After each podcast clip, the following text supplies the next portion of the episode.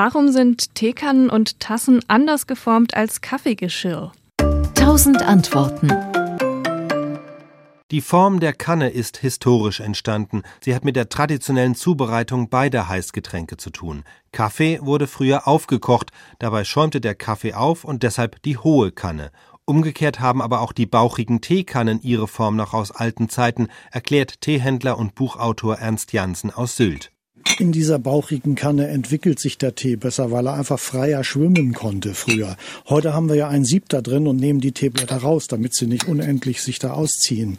Aber früher waren diese bauchigen Kannen schon ganz wichtig, weil er schwamm einfach besser auf.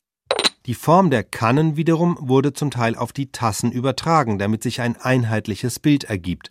Zur bauchigen Teekanne passen eher weite, rundgeschwungene Tassen. Es gibt aber auch geschmackliche Gründe. Aus einer weiten Tasse getrunken, möglichst mit dünnem Rand, entfaltet sich das Aroma deutlich besser als etwa aus einem typischen Mug, also einer hohen, zylinderförmigen Tasse mit dicker Wand, wie sie gerne in Büros verwendet wird. Diese Tassen sind zwar schön stabil und es passt viel rein, aber für den wahren Teegenuss empfehlen sie sich weniger als das klassische Teegeschirr. Übrigens, die Teetasse mit Henkel ist eine europäische Erfindung. Als die europäischen Händler im 18. Jahrhundert Tee aus China importierten, brachten sie auch Tassen aus Porzellan mit, die hatten aber noch keine Henkel. Die Henkel wurden erst in Europa hinzugefügt. Erst mit der Zeit stellten die Chinesen sich auf diese europäische Marotte ein und stellten Tassen mit Henkel her.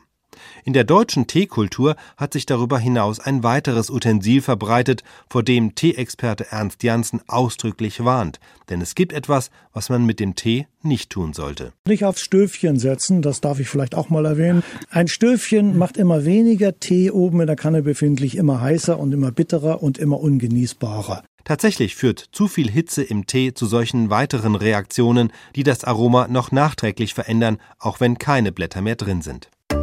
SWR Wissen. Tausend Antworten.